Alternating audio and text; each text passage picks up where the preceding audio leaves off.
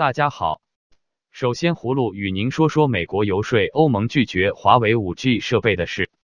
据路透社报道，来自美国国务院的外交人员在结束了与欧盟和比利时官方的会晤后，预期还将前往法国、德国及其他欧洲国家首都，就美方所提出的采用华为 5G 设备所存在的安全问题，与对应的欧洲盟国政府进行沟通。透露这一消息的美国外交人员表示：“我们要说的是，对于华为在 5G 网络建设上感兴趣的各方，应持有非常非常谨慎的态度。我们催劝他们不要过早的立刻与不受信赖的外国供应商合作，比如说中国。除了目前领先全球的华为公司外，还有包括瑞典的爱立信和美国的英特尔等公司也在从事该技术的研发。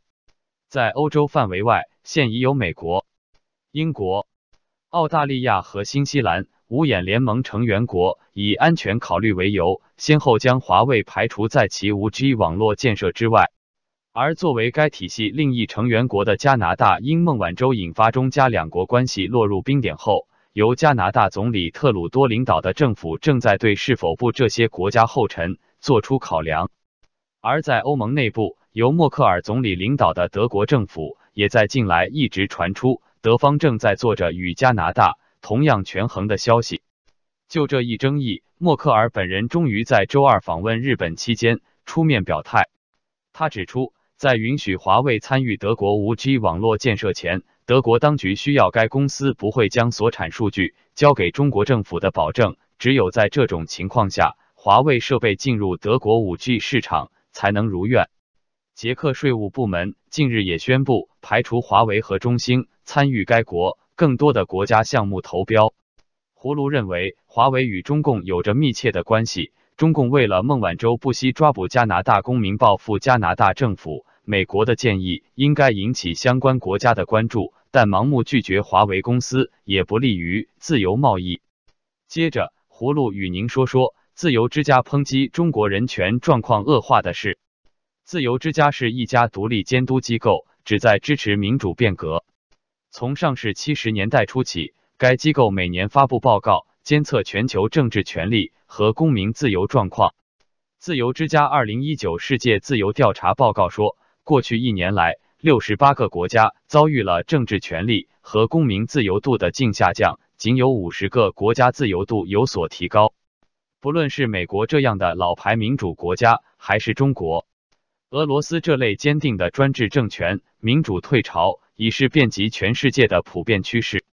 自由之家指出，在中国有超过百万的维吾尔人、哈萨克族人和回族人被迫进入残酷的在教育中心，那里据报存在酷刑和人员死亡。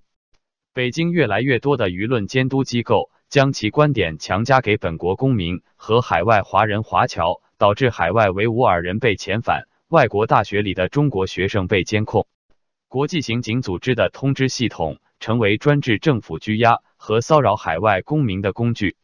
报道援引美国一名前高级情报官员的话说：“过去几年中，旅居美国的中国人也在失踪。有证据显示，这些失踪者是在胁迫下离开美国的。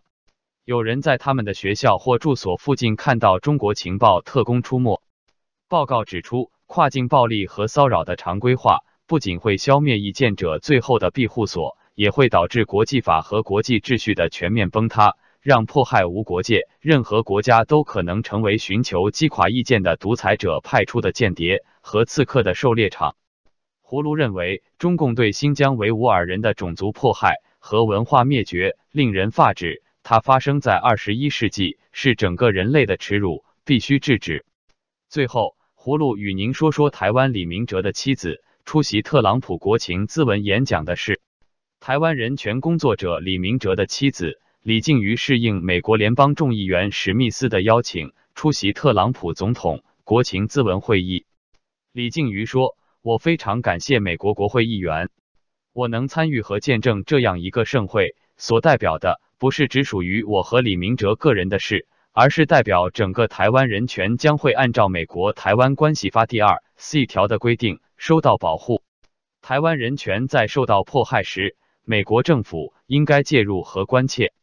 李静瑜说：“我与李明哲都认识到，人权的实行不是一蹴可及。从李明哲出事到现在，我记得的就是李明哲一直关注的人权问题。我要把我们所遇到的困境大声疾呼，告诉全世界，我们遇到什么样的人权迫害。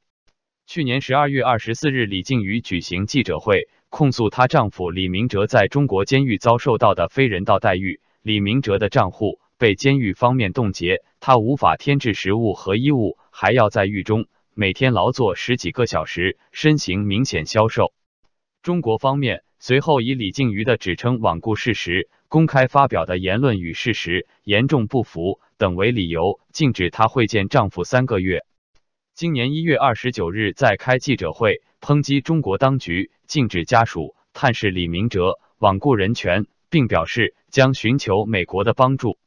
她的丈夫，台湾非政府组织工作者李明哲，二零一七年十一月二十八日被中国当局以颠覆国家政权罪判处五年监禁。